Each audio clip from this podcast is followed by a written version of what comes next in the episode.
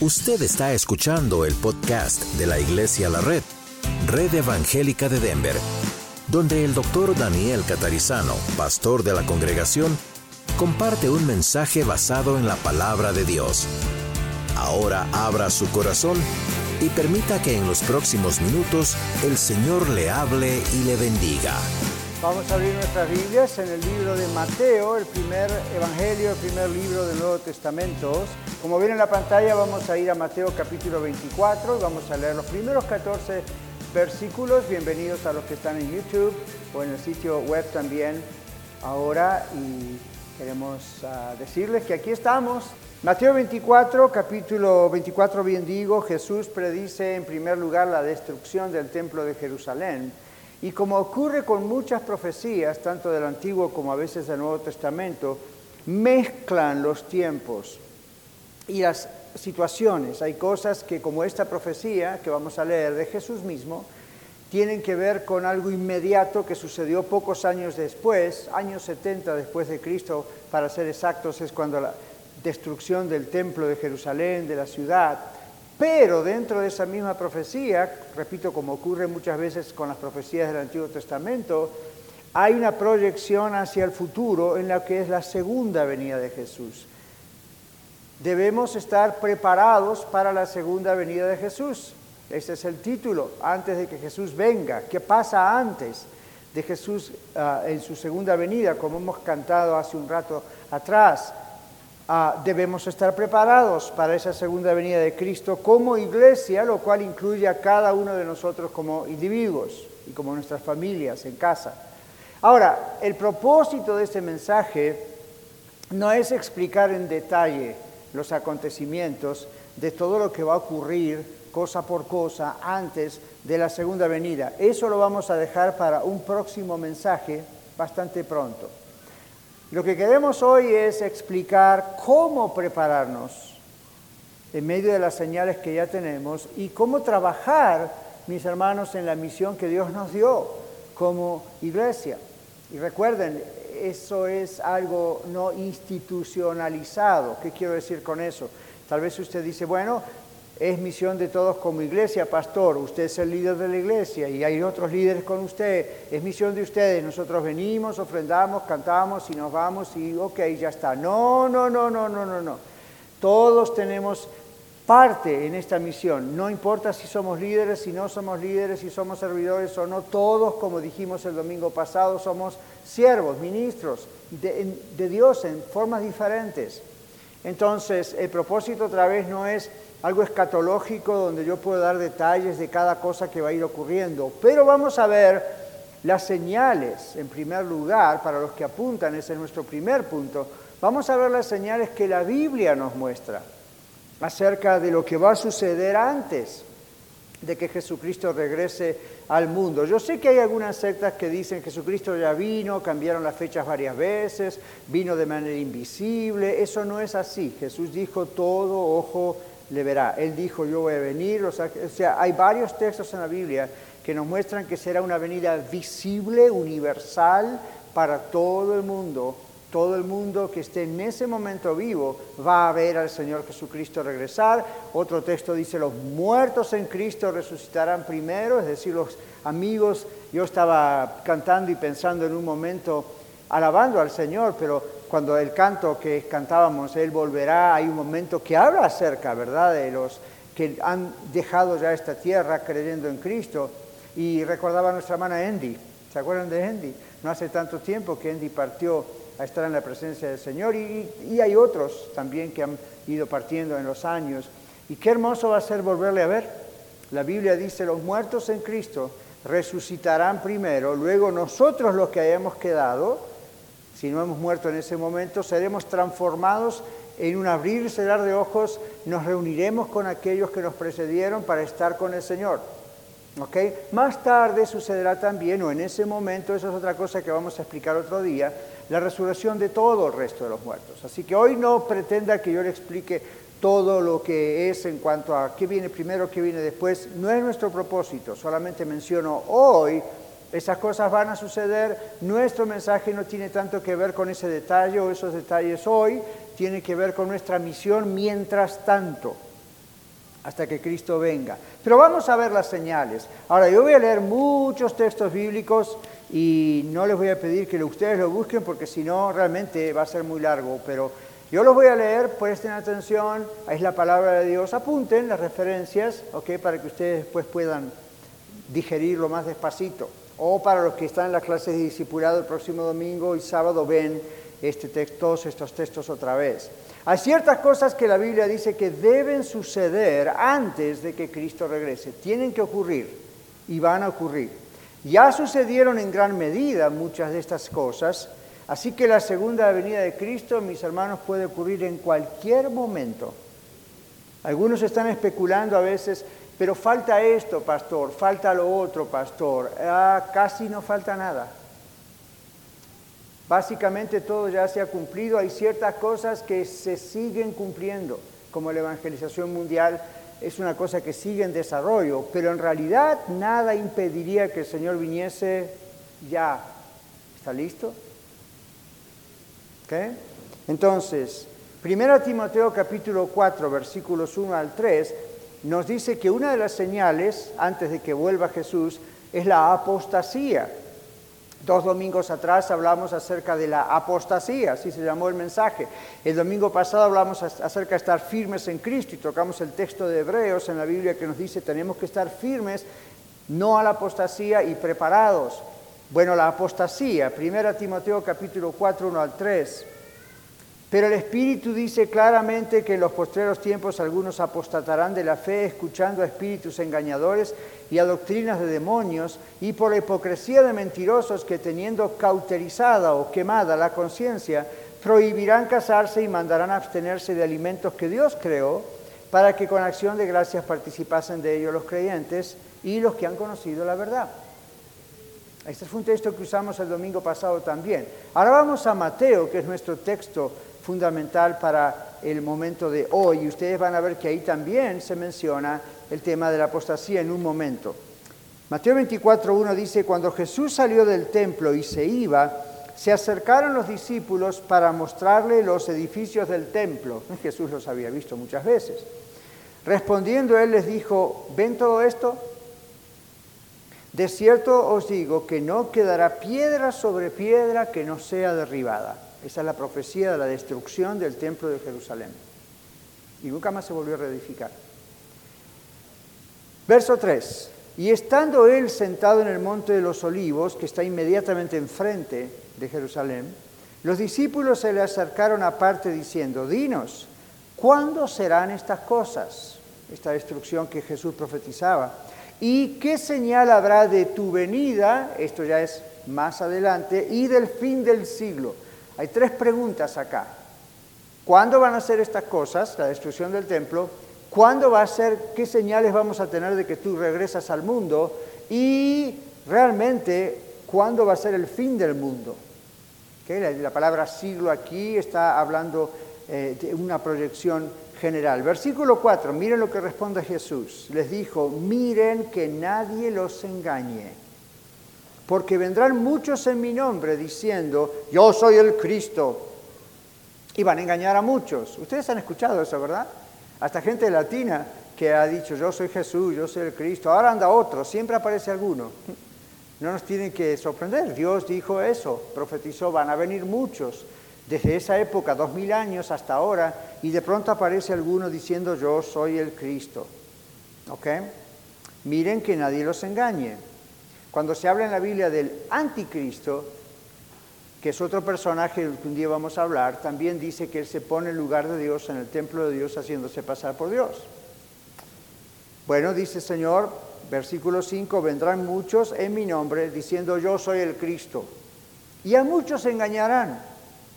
Es interesante, tenemos la Biblia, lo profetiza y todavía hay gente que cae en el engaño aún habiéndolo leído. Verso 6, y oirán de guerras y rumores de guerras. Miren que no se turben, porque es necesario que todo esto acontezca, pero aún no es el fin. Porque se levantará nación contra nación y reino contra reino, y habrá pestes. ¿Escuchó alguna vez de una peste? ¿Escuchó de una peste llamada coronavirus? Mundial, Habrá pestes y hambres. El hambre en este momento es una de las crisis mundiales más grandes, a pesar de todos los avances que tenemos en el mundo. Terremotos en diferentes lugares. ¿Ha escuchado esto alguna vez? Constantemente. Y todo esto será principio de dolores. No es el final, son principios de dolores. Verso 9. Entonces los van a entregar a tribulación y los van a matar y seréis aborrecidos de todas las gentes por causa de mi nombre, cosa que viene ocurriendo. Ahí nomás al comienzo de la iglesia, miles y miles y miles de cristianos dieron su vida, murieron por Cristo y hoy todavía sigue ocurriendo.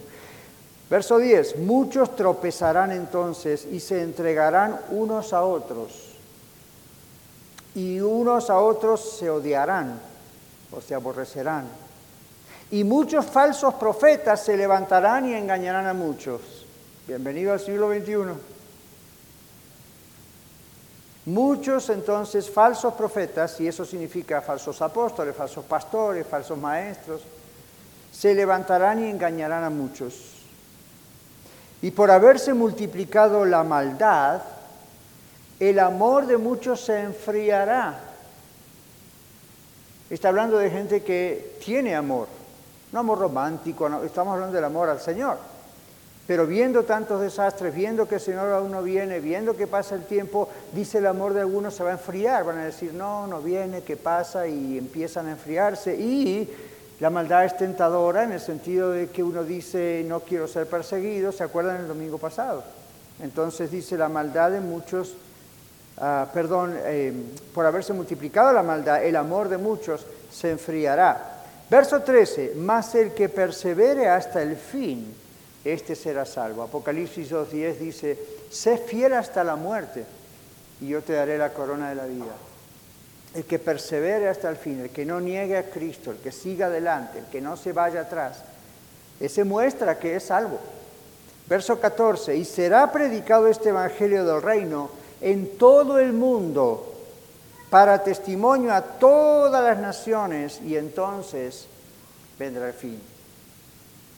No había radio, no estaba Radio Luz, no había internet, no había ninguna forma y por años y siglos la gente cristiana se preguntaba, bueno, Dios tiene poder para hacerlo, ¿cómo será que se predicará el Evangelio a todas las naciones? Bueno, será enviando misioneros a todas las naciones y eso se siguió haciendo por dos mil años, pero es muy lento. Y luego hace unos cuantos años atrás, yo lo recuerdo, apareció algo que se llama el Internet,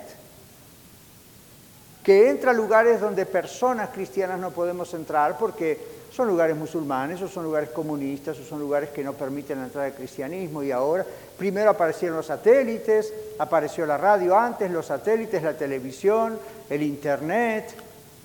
Hoy en día usted y yo nos podemos comunicar de cualquier parte del mundo, ¿sí o no? Ya. Y el Evangelio se está extendiendo como nunca antes. Esta profecía se está cumpliendo. Ahora, observemos, antes decíamos la apostasía. En 2 Tesalonicenses 2, los que están apuntando, 2 Tesalonicenses es la carta enviada por el apóstol Pablo a una iglesia en la ciudad de Tesalónica. Y hay dos cartas, la primera y la segunda. En las dos cartas Pablo, inspirado por Dios, habla acerca de la segunda venida de Jesús en una más específicamente que la otra. Bueno, en esta de Segunda Tesalonicenses 2, 7 y 8 dice, porque ya está en acción el misterio de la iniquidad o de la maldad, es otra forma de decirlo. Solo que hay quien al presente lo detiene. Fíjese que no dice solo que hay algo, sino alguien que lo detiene. ¿Quién será, no? El Espíritu Santo hasta que Él, a su vez, sea quitado del medio. Ahí tenemos una referencia cuando el Señor viene por nosotros, ¿verdad? La iglesia se va, etc. Entonces se manifestará aquel inicuo, aquel malo, maldito, a quien el Señor matará con el espíritu de su boca. Ahí ya pensamos en anticristo, pensamos en todo eso que la Biblia nos menciona. Y destruirá el Señor a esa persona con el resplandor de su venida. Y bueno, sabemos después eh, por la Biblia lo que Dios va a hacer con Satanás y todo eso y cómo va a acabar todo eso. Entonces, el misterio de la iniquidad. este, este asunto, esta acción de la maldad que abunda y abunda y cada vez más. Tercera señal es el enfriamiento de muchos. Recién lo vimos en Mateo capítulo 24, verso 13. Segunda Timoteo capítulo 3, 2 al 4 dice, porque habrá hombres amadores de sí mismos, avaros, vanagloriosos, soberbios, blasfemos, desobedientes a los padres, ingratos, impíos, sin afecto natural, implacables, calumniadores, intemperantes, crueles, aborrecedores de lo bueno, traidores, impetuosos, infatuados, amadores de los deleites más que de Dios. ¿Cuándo fue la última vez que vio esto en televisión, en las noticias, en el internet? en gente que usted conoce. Tal vez no todas estas calificaciones, pero varias de ellas, ¿verdad? Esto está aumentando. Y esto no es ser negativos, esto está aumentando porque el Señor nos avisa, nos advierte las cosas que van ocurriendo que nos anuncian su próxima venida. Gente que se enfría, no solamente como decíamos recién, habiendo conocido el Evangelio del Señor, se enfría, sino gente que se enfría en su corazón, que se le pone como de piedra y usted le habla del Señor y no quieren saber nada. Y cada vez se enfrían más. Bueno, después tenemos otra señal antes de la segunda venida de Jesús, la persecución. En Mateo 24, 9 el Señor Jesús dice, y lo hemos leído, entonces los van a entregar a tribulación, los van a matar, no dice a todos, pero a un buen número, y serán aborrecidos, odiados de toda la gente por causa de mi nombre, por decir somos de Cristo, por decir somos cristianos. ¿Usted notó que eso ya comenzó aquí en los Estados Unidos hace varios años? Estamos en un año muy politizado porque estamos muy cerca de las elecciones y yo no sé cuánto usted sigue las noticias, a veces no recomiendo que las sigan demasiado, pero sí hasta un nivel donde es necesario comprender lo que está ocurriendo. En mi función en Radio Luz, yo veo por años y porque me gustan las noticias, sigo y sigo y sigo y estoy mirando cómo esto se va cumpliendo cada vez más. En este momento los cristianos somos odiados.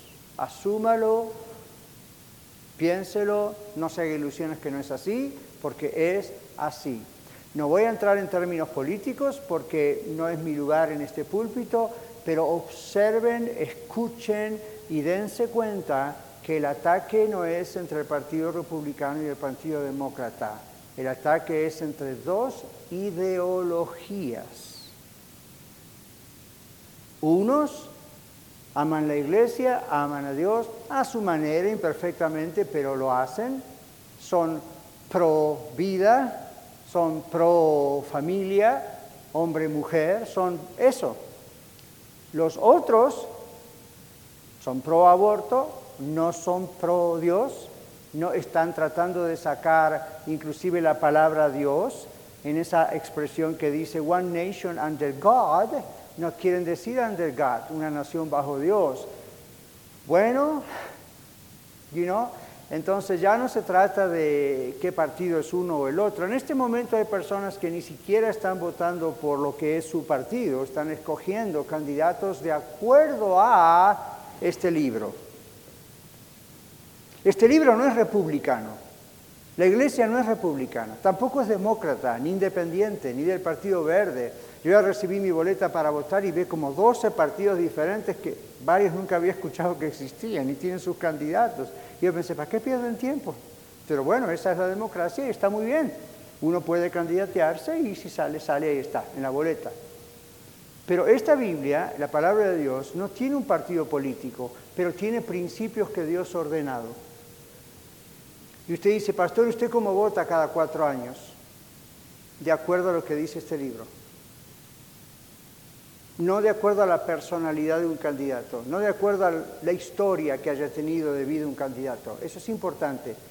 No a su carrera política, eso es importante.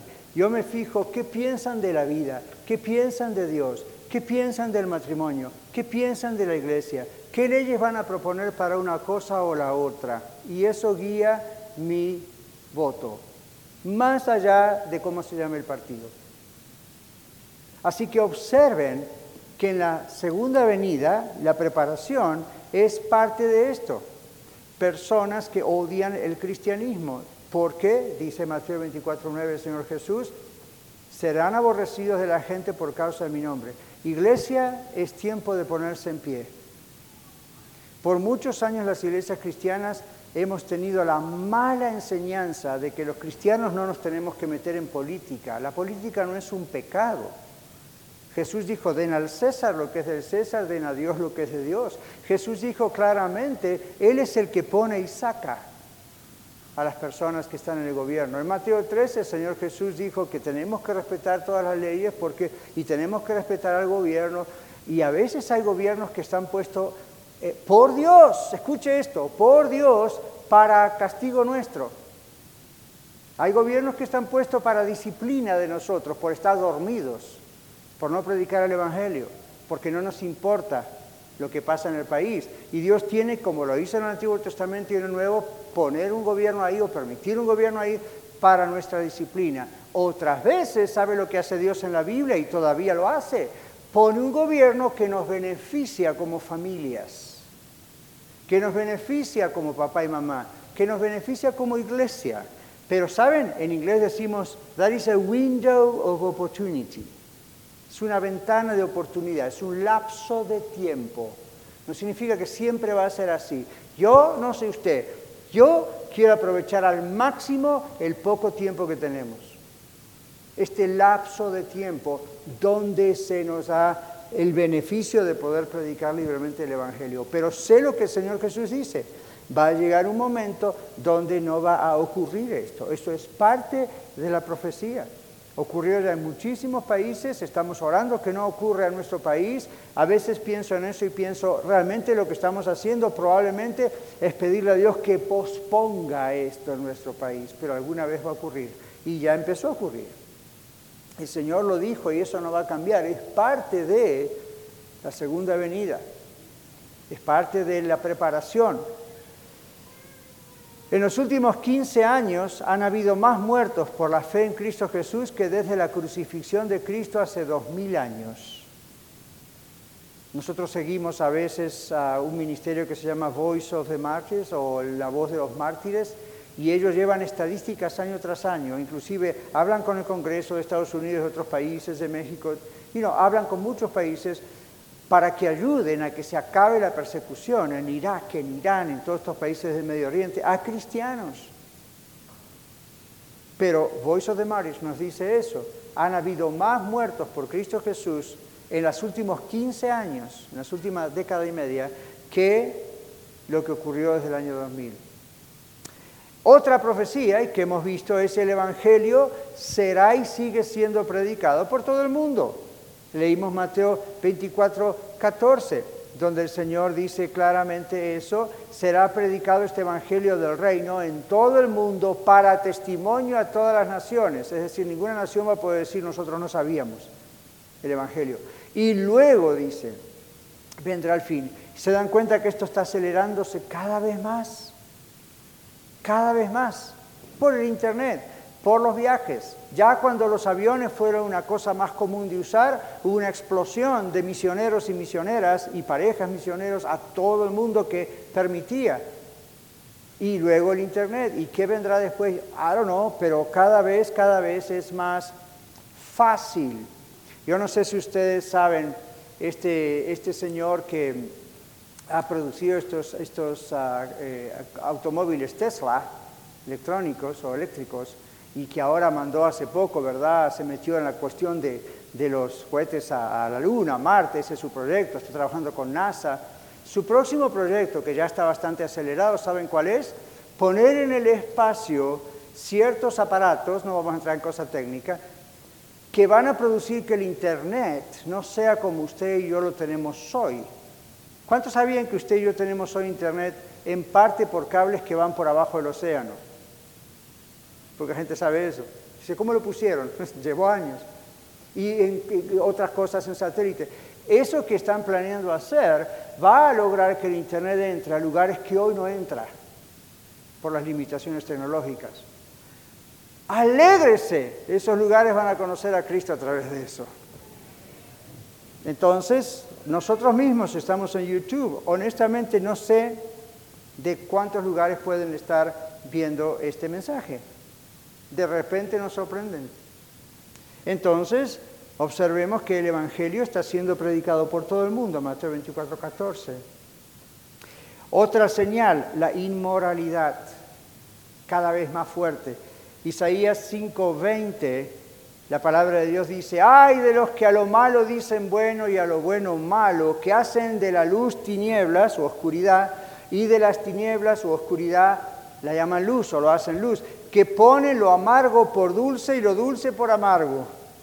O sea, todo vale, en otras palabras. Ahora, ¿cuántos de ustedes podrían decir, ya, eso está pasando? Todos. Hoy en día es, no hay un código moral, no hay un estándar, no hay Dios diciendo esto es bueno y esto es malo. Para la gente, ¿qué es? ¿Qué es lo que la gente le dice? Mientras a usted le haga, le satisfaga, mientras usted le haga feliz, hágalo. Mientras usted no le daña a otros, hágalo. ¿Quién dice que es malo? Se da cuenta, todos los estándares se van dando vuelta. Pero el Señor dice, hay de los que hacen eso y lo promueven.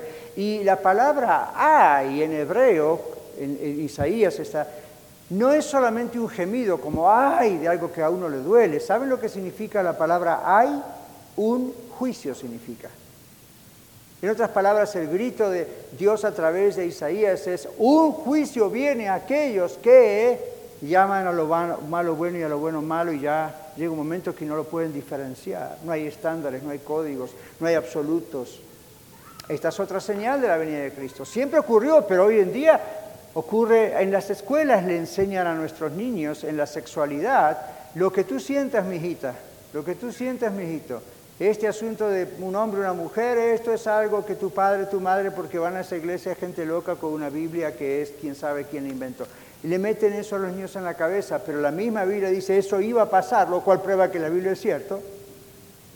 Y al mismo tiempo dice, hay de ellos, hay de esos maestros, hay de esos principals, hay de estos de Hollywood, de donde sean, hay de estos políticos que dicen, who cares? Este es el punto con el aborto.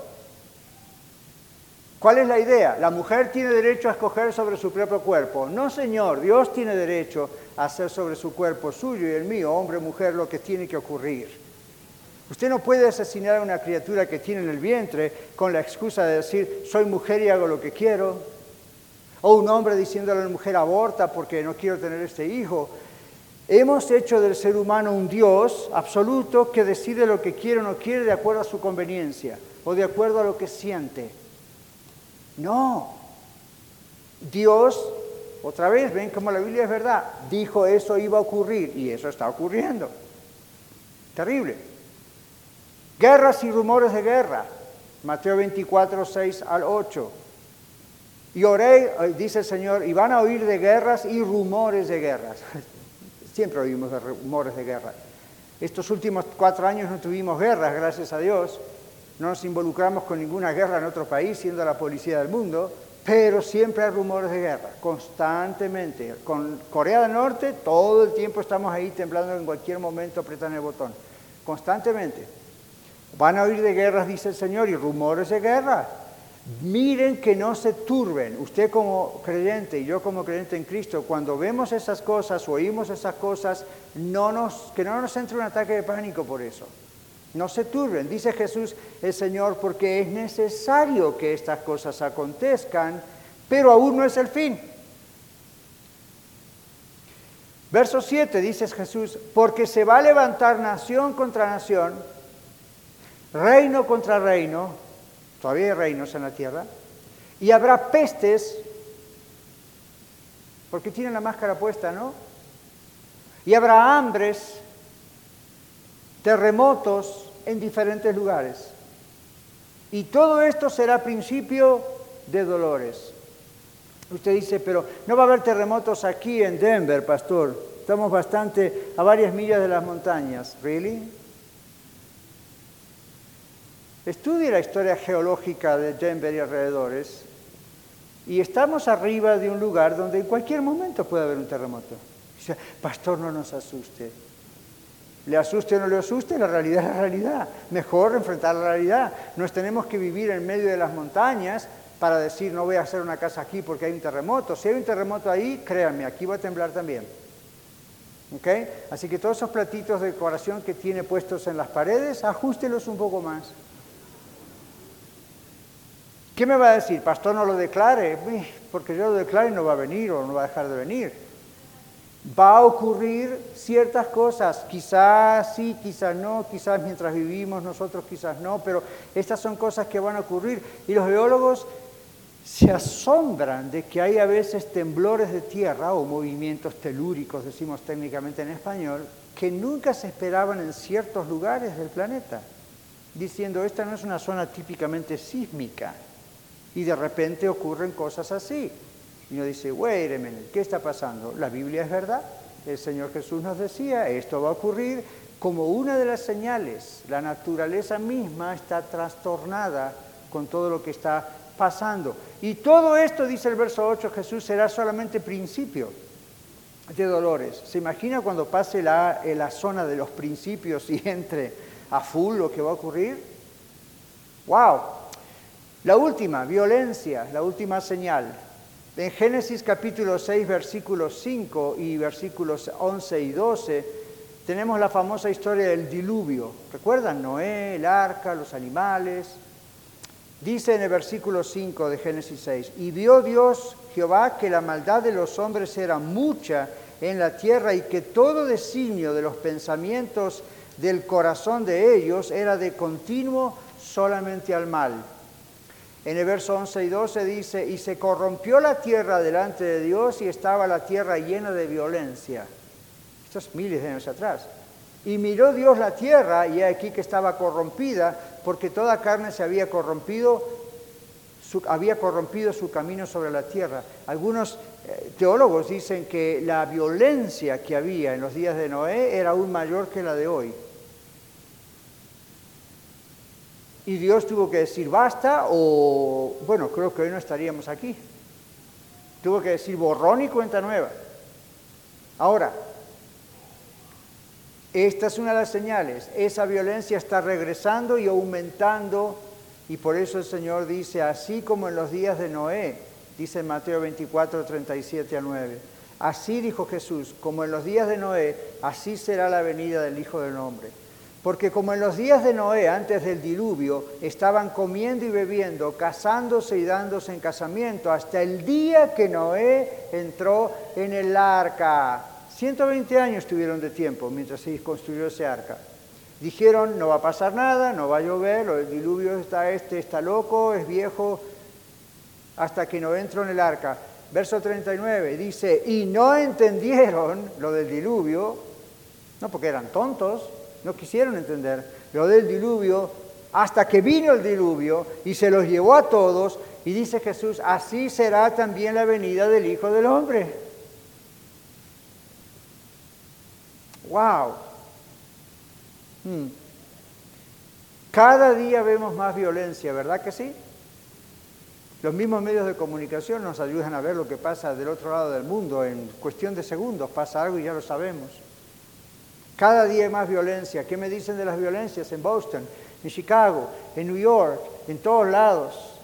Antes de anoche, aquí en Denver, murió una persona, ¿lo vieron las noticias? Entonces, uno dice, bueno, pero es que el racismo, ok, fine. La Constitución nos permite y nos anima a protestar cuando hay una causa justa, pero no nos anima a la violencia. Y observen toda la violencia cómo está aumentando. Y oremos al Señor por el 3 de noviembre. Porque dependiendo de lo que pase el 3 de noviembre, vamos a poder ver quizá una explosión de violencia por todos lados. Oremos que no, pero si se ocurre, recuerden que estamos hablando de eso hoy. La Biblia dice, esto va a aumentar por diferentes razones, cada vez más. ¿Cómo nos preparamos Ahí está la clave. ¿Cómo nos preparamos para la segunda venida de Cristo frente a todo este panorama? En Gálatas capítulo 5, versículo 1, dice que nos preparamos permaneciendo firmes en Cristo. Dice Gálatas 5.1, estén pues firmes en la libertad con que Cristo nos hizo libres y no estén otra vez sujetos al yugo de la esclavitud. Y curiosamente Pablo está hablando del yugo de la esclavitud como las leyes, la circuncisión y todas las cosas que se hacían. Pablo escribe a la iglesia en Gálatas, en Galacia, ¿por qué? Porque estaban con ese problema de querer volver a los ritos judíos y Pablo dice, no, usted ya, ya está con eso, ya pasó eso, ahora son libres en Cristo, no vuelvan a la esclavitud de eso y no vuelvan a la esclavitud del pecado, permanezcan firmes en Cristo. Dos, tres domingos ya el Señor nos sigue diciendo, permanezcan firmes en Cristo, no a la apostasía, no al regreso. Eh, otra forma de prepararnos es no moviéndonos de la verdadera fe en Cristo. Colosenses capítulo 1 versículo 23 dice, si en verdad permanecen fundados y firmes en la fe, y esta es la fe de lo que creemos, ¿no? la fe de la oración que espera un carro nuevo, ¿ok? esta es la fe de lo que creemos. Permanezcan fundados y firmes en la fe, sin moverse de la esperanza del Evangelio, dice Dios a través de Pablo, del Evangelio que han oído, el cual se predica en toda la creación que está debajo del cielo. Observe, ya en la época de Pablo el Evangelio estaba extendiéndose por casi todos esos países. Dice, de la cual yo, Pablo, fui hecho ministro, ministro de ese Evangelio a los gentiles. Firmes, firmes, dice. Es como usted y yo en Iglesia de la Rey nos preparamos, firmes en la fe, Luego dice, no dejando de congregarnos, Hebreos, 2, eh, Hebreos perdón, 10, 25, lo vimos también el domingo. No dejen de congregarse como algunos tienen por costumbre, sino exhórtense, anímense, ¿recuerdan el domingo? Y tanto más cuando ven que aquel día se acerca.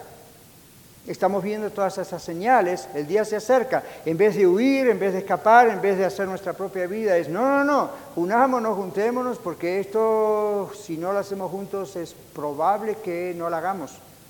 ¿Ok? La Biblia nos dice esto. Otra forma de prepararnos es rechazando las falsas doctrinas. Primera de Timoteo capítulo 6, versículos 3 al 5. Primera de Timoteo 6, 3 al 5. La Biblia dice, si alguno enseña otra cosa y no se conforma a las sanas palabras de nuestro Señor Jesucristo y a la doctrina que es conforme a la piedad o la gracia, está envanecido, nada sabe y delira acerca de cuestiones y contiendas de palabras de las cuales nacen envidias, pleitos, blasfemias, malas sospechas, disputas necias de hombres corruptos de entendimiento y privados de la verdad, que toman la piedad como fuente de ganancia. Apártate de los tales, dice el Señor. Pero esa es otra señal. ¿Y cómo prepararnos? Rechacemos la falsa doctrina. Por último, en ese punto, arreglemos cualquier cosa pendiente entre nosotros y entre otros fuera de la iglesia. En primera de Juan capítulo 2, versículos 28 y 29, la Biblia dice, y ahora hijitos, permaneced en Él, en Cristo, para que cuando Él se manifieste tengamos confianza, para que en su venida no nos alejemos de Él avergonzados. No dice que vamos a perder la salvación, sino que vamos a ser avergonzados. Verso 29, si saben que Él es justo, sepan también que todo el que hace justicia muestra que es nacido de Dios, en otras palabras. Entonces ahí significa que tenemos que tener todo pendiente. Yo tengo un familiar en este momento que bueno, está entre aquí y allá y está pensando cómo arreglar sus situaciones, si tiene alguna, me imagino, y está arreglando sus situaciones financieras y en su hogar por si algo está por ocurrir en su vida, en su salud. Me imagino que también estará pensando, como todos los que hemos estado expuestos muy cerca de la muerte en algún momento, a mí me ha pasado, uno en ese momento piensa, Señor, tengo rencor contra alguien, odio a alguien, está todo bien, dime por favor, dime, porque tengo que arreglar eso, no me puedo ir así, a tu presencia. ¿Y si el Señor viene de golpe? Entonces, ¿cómo prepararnos? Ahí está la otra, Primera Juan 2, 28, 29, esté seguro que todo está bien. Punto final, ¿cómo preparamos al mundo? Nunca pensó en eso, la iglesia está en el mundo, para preparar al mundo para la segunda venida de Cristo. Bueno, debemos compartir las buenas noticias de salvación como nunca antes. Tenemos que hablarle a otros de Cristo. No me lo deje a mí nomás como pastor. Todos tenemos que de alguna forma expresarle a alguien o a muchos quién es el Señor Jesús, que Dios los ama y que Jesús vino a salvarlos como nos salvó a nosotros. No le estoy diciendo que la Biblia dice que tiene usted que convertir a esa gente. Usted no tiene poder para convertir a nadie, yo tampoco. Usted no tiene poder para salvar a nadie, yo tampoco. La iglesia no tiene poder para salvar a nadie. Solo tenemos la misión de decirle a alguien que Dios le ama, que Cristo le vino a perdonar y que puede ser salvo en Cristo. ¿Es tan difícil? No, no lo complique. No se haga problema con, y si me preguntan algo extraño que no sé responder, no lo responda. Diga, no sé, averiguaré, venga a la iglesia, hay líderes, le explicarán, pero esto es lo principal que usted tiene que saber. Cuando un niño nace y empieza a hablar a los dos, tres años, usted se asustaría mucho si el niño le empieza a hacer preguntas fisiológicas ¿Y cómo llegué yo acá? ¿Y qué pasó acá y allá? Y verdad que nosotros tendemos a decir, ah, espérate un poco más tarde, cuando, después te explico. Hay, hay cosas que para un niño no son todavía listas como para comprender. Cuando un nuevo bebé en Cristo Jesús nace, lo importante es eso. Después, despacito, vamos discipulando, vamos enseñando. Así que no le tengan miedo a la evangelización. Para mí fue un alivio maravilloso cuando yo comprendí que es el Espíritu Santo el que salva y no yo. Solamente mi tarea y la suya es presentar el Evangelio, sencillamente, y orar por esa persona y ayudarle, pero la, la tarea es de Dios de salvar a la gente. Entonces nos preparamos y es urgente, no podemos perder más tiempo. Mis hermanos, ustedes saben que el cristianismo es sal y luz, ¿verdad? ¿Qué dijo el Señor? Ustedes son la luz del mundo, ustedes son la sal de la tierra. Si la sal se desvanece no sirve para nada más que para tirarla y ser eh, tirada, pisoteada, echada. Bueno, yo les digo lo que el Señor dice, no podemos perder más tiempo. El verdadero cristianismo es ser sal y luz, no azúcar y espectáculo. No estamos llamados a endulzarle la vida a nadie. Estamos llamados a salar la tierra con el mensaje del Señor. Estamos llamados a ser luz del mundo proyectando la luz de Cristo en la palabra de Dios, no para ofrecer un espectáculo al mundo, un show. Hollywood puede hacer eso, creo que un poquito mejor que nosotros, ¿verdad? Con un poquito más de recursos que los nuestros, ¿verdad? Y aunque los tuviésemos esos recursos, esa no es nuestra misión. El mundo no está preparado para la venida de Cristo. Es mucho es más, muchos creen que no va a suceder. Hay otros textos en la Biblia que dice que la gente se mofa diciendo dónde está la esperanza de su venida, ustedes están locos, etc. Se mofan de nosotros. Pero miren, de todas maneras es nuestra responsabilidad de amor. ¿Escuchó eso? Es nuestra responsabilidad de amor hablarles de Cristo, anunciarle al mundo que Dios los ama y ha enviado a su Hijo para salvarles. Es nuestra responsabilidad de amor. A mí, si usted dice que ama a alguien, y está viendo que esa persona va a caer en un pozo, ¿no le va a decir nada por si se ofende? No les va a decir nada porque la persona le puede preguntar cuántos, cuántos metros o pies mide el pozo, qué circunferencia tiene, explíqueme la gravedad. No, usted le dice, hay un pozo, hay peligro y te amo, no quiero que te caigas, watch out, no vayas por ese camino. Eso es el Evangelio. Hay un cielo, hay un infierno. Dios es amor, no quiere mandarte al infierno. Dios quiere que seas salvo. Porque te amo, te lo tengo que decir. Después es su decisión de esa persona, ¿verdad? De todas maneras es nuestra responsabilidad de amor preparar al mundo, anunciarles lo que viene y quién viene. Jesús viene pronto, la Biblia dice, todo ojo le verá, no va a ser en secreto, los ciegos van a poder ver y van a ver al Señor, pero cuando Él venga no va a haber otra oportunidad para todo aquel que le haya rechazado. La Biblia dice, harán lamentación por Él aquellos que le crucificaron. No lamentación como quien dice, pobrecito él. Lamentación porque se van a dar cuenta que no hay más salvación para ellos y que el juicio sobre ellos está ahí, justo en la puerta. Iglesia de la Red, concluimos con esto. Dios nos ha llamado a multiplicarnos por medio de plantar nuevas congregaciones.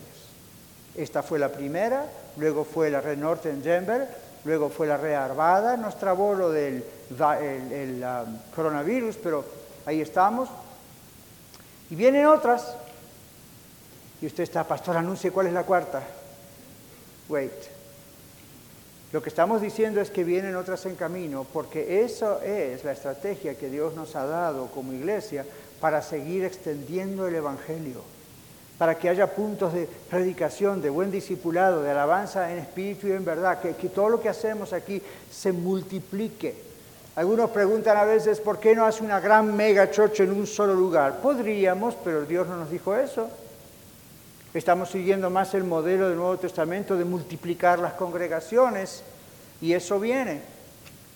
Eso viene. Are ready? ¿Está preparado? Nuestra responsabilidad es preparar al mundo, anunciarles que Dios les ama y que ha enviado a su Hijo para salvarles. Jesús viene pronto. Iglesia, tenemos varias maneras de predicar. No piensen en este púlpito y en lo que estoy haciendo en este momento exclusivamente. Esto es indispensable, pero hay otras formas. El Señor nos ha abierto muchas puertas para hacerlo de diferentes maneras, para proclamar a Cristo por ejemplo, un número de nosotros, usted y yo, varios de nosotros hemos testificado de Cristo a otras personas y algunos de ellos creyeron en Cristo de verdad, son salvos y están entre nosotros hoy. Algunos de ustedes fueron alcanzados por mí o por otros aquí amigos que les trajeron a Cristo, no solo a la iglesia, a Cristo, y son salvos. Bueno, otro número de ustedes han llegado a Cristo luego de dejar iglesias donde no se predicaba el Evangelio. Algunos eran de Cristo ya, se fueron porque ahí no se predicaba el Evangelio. Otros no eran realmente de Cristo y se dieron cuenta después y gloria a Dios, aquí estamos. Número tres, algunos de ustedes han dejado sectas buscando la verdad del Evangelio y gloria al Señor, aquí estamos. Número cuatro, un buen número de ustedes ha llegado por medio de nuestra exposición diaria en Radio Luz por ya muchos años y cada vez que preguntamos en la orientación para nuevos miembros, un número de personas nos dicen, nos dicen escuchamos al pastor Catarizano en Radio Luz. Entonces son instrumentos que Dios usa y que viene usando en menos de seis años poderosamente. Mi pregunta es, ¿qué vendrá en camino? ¿Ustedes son curiosos como yo o no? Tal vez no, no tienen que serlo, pero yo, yo estoy siempre a la expectativa y what's next? que viene en camino, que viene en camino. ¿Qué otras puertas nos abrirá el Señor para anunciar a Colorado que Cristo viene pronto para llevarnos con Él? Pero también viene pronto para hacer juicio a la humanidad. ¿Qué nuevas puertas abrirá el Señor? Bueno, en conclusión les digo esto, el tiempo de la segunda venida de Cristo está cerca. Tenemos que seguir obedeciendo a Dios predicar el Evangelio cada vez más, mucho más que antes. Esto es urgente, mis queridos hermanos. Es urgente, más de lo que usted lo está sintiendo, es urgente. Antes de que Jesús regrese, tenemos que esforzarnos aún más por predicar el Evangelio y como dice Tito 1.5, texto que Dios usó para comenzar esta iglesia hace seis años atrás, corregir lo deficiente. Tenemos que esforzarnos más por eso, tenemos que esforzarnos más por corregir lo que en la ciudad está incompleto y lo que está torcido en cuanto se refiere a doctrina. Cualquier cosa que sea contraria a la palabra de Dios tiene que purgarse de nosotros y de la comunidad, porque la comunidad observa nuestra vida, la comunidad escucha nuestro testimonio, no solo en radio, la vida de ustedes, la mía, en casa, los vecinos, y escucha también las ondas radiales que Dios nos ha dado. Dios nos ordena ser sal y luz del mundo. ¿Sabía usted que un grano de sal mantiene su sabor mientras está unido en el salero a otros granos de sal? ¿Cuántos sabían eso? Un grano de sal mantiene su sabor de sal mientras está con otros granos de sal. Separe usted un grano de sal aparte ahí en la mesa y va a ver que no va a pasar mucho tiempo y va a ir perdiendo el sabor. Jesús dijo eso. Si la sal se desvaneciere, no sirve para nada, sino para ser pisoteado y por los hombres. Dios nos dice que somos sal y luz del mundo. Un grano de sal mantiene su sabor mientras permanece junto, unido a otros granos de sal. Dios dice no dejen de congregarse. Dios dice manténganse unidos. Uno da sabor al otro antes de poder dar sabor a la tierra. Y por último, la luz, dice sean sal y luz. La luz alumbra solo cuando las partículas de luz se mantienen unidas. ¿Sabía eso? Estudiantes sabrían eso. ¿Ven estas luces artificiales? Aquí hay partículas de luz. Si se pudieran separar no habría luz. La luz tiene que tener todas las partículas unidas. Hagamos de cuenta que somos partículas de luz. Dios dijo, sal y luz juntos. El Señor le dice a usted hoy, ¿va a obedecer el llamado de Dios a prepararse para la segunda venida de Cristo? ¿Va a obedecer el llamado de Dios a preparar al mundo para la segunda venida de Cristo. Prepárese, creo que el domingo podemos tener una sorpresa para usted. Señor, te damos gracias en este momento a ti por tu palabra. Yo soy solo un vehículo, un instrumento tuyo, un hijo de Dios como son mis hermanos. Perdónanos, Señor, cuando no estamos realmente preparados para tu segunda venida y pensamos que la vida sigue igual y así será por otros siglos y siglos. Señor, sabemos que no todas las profecías básicamente están cumplidas, se siguen cumpliendo. Tú puedes venir en cualquier momento. Padre, si hay alguien aquí que aún no te conoce, tú lo sabes. Toca ese corazón y que pronto se arrepienta y no especule con el tiempo, sino que se arrepienta, te pide perdón y venga a ti crea que realmente tú eres el Cristo, el Hijo de Dios viviente. Y lo que tú has hecho en la cruz, pagando por sus pecados, y que tú has resucitado para darle a esa persona vida y vida abundante y vida eterna, como nos has dado a nosotros también. Padre, ayúdanos como congregación en el nombre de Jesús a prepararnos y a preparar al mundo para la segunda venida. Gracias por los elementos que nos estás dando para hacerlo cada vez más rápido y mejor. Continúa, Padre, en el nombre de Jesús. Amén. Muchas gracias por escuchar el mensaje de hoy. Si tiene alguna pregunta en cuanto a su relación personal con el Señor Jesucristo o está buscando unirse a la familia de la Iglesia La Red, por favor no duden en contactarse con nosotros.